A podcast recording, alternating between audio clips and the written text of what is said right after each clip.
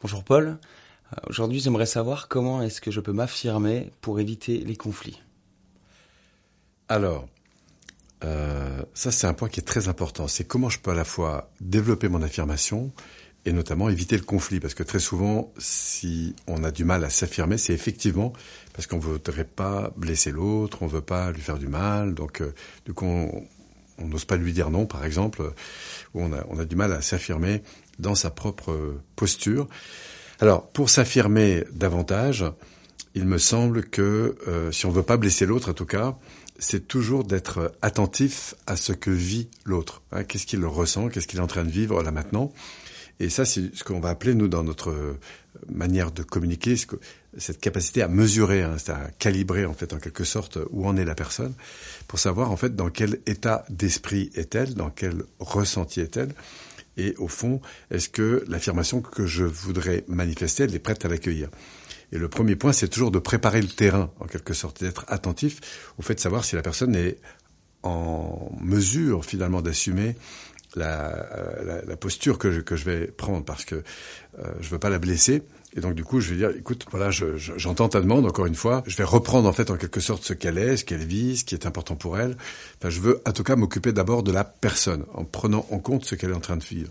Et puis à partir de là, je vais dire, écoute, maintenant me concernant, tu vois, j'entends bien ta demande, mais me concernant, voilà ce qui est important pour moi. Voilà ce à quoi j'attache de l'importance ici et maintenant. Et par rapport à ça, qu'est-ce que tu penses que on pourrait fonctionner. Pourquoi? Parce que j'entends à la fois ta demande et voilà la mienne, en fait, en quelque sorte.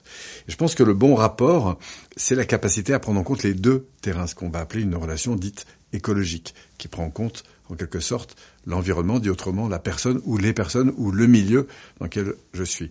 Parce que si je me mets en écart par rapport à cela, eh ben, du coup, cet écart, sur le coup, va euh, être plus facile pour moi, mais la réalité, c'est qu'il va avoir des, conséquences par, par la suite.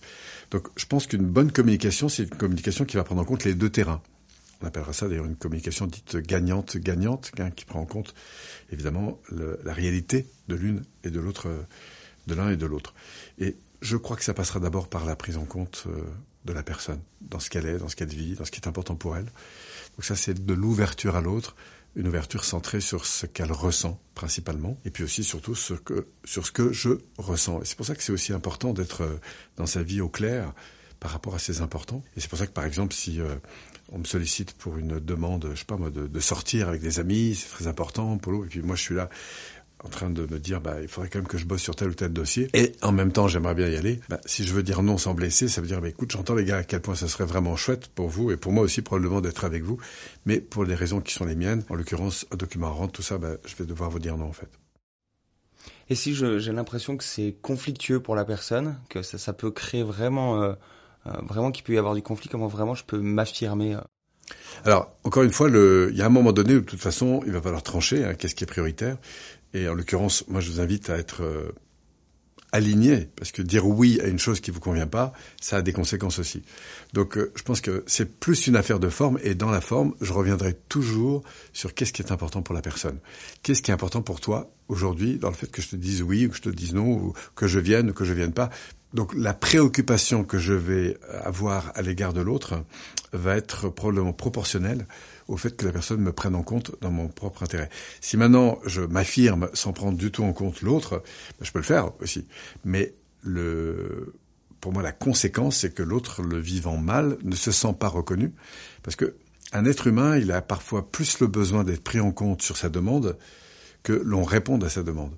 C'est-à-dire, c'est le besoin d'être reconnu, exister, euh, se sentir important à mes yeux, c'est ça qui va compter plus que le reste.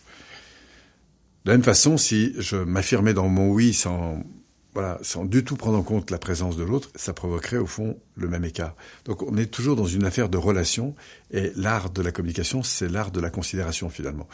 Et dans toute situation, la priorité pour moi, elle est toujours de prendre en compte la réalité de la personne.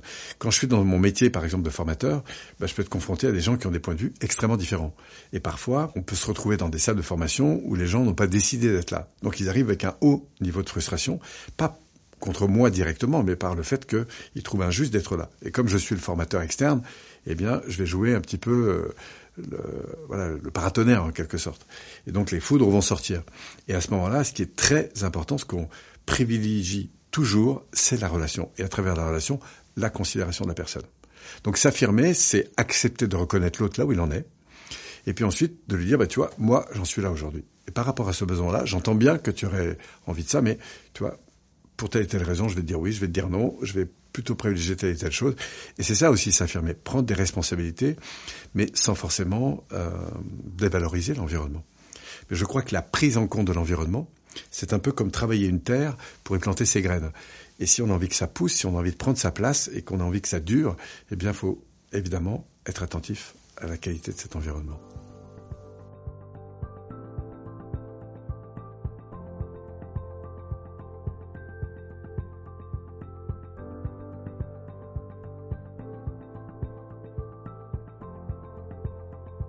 Alors merci vraiment pour votre écoute.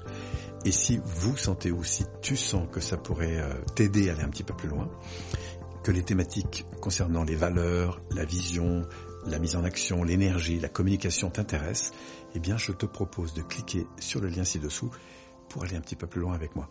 Au grand plaisir de te retrouver. Merci.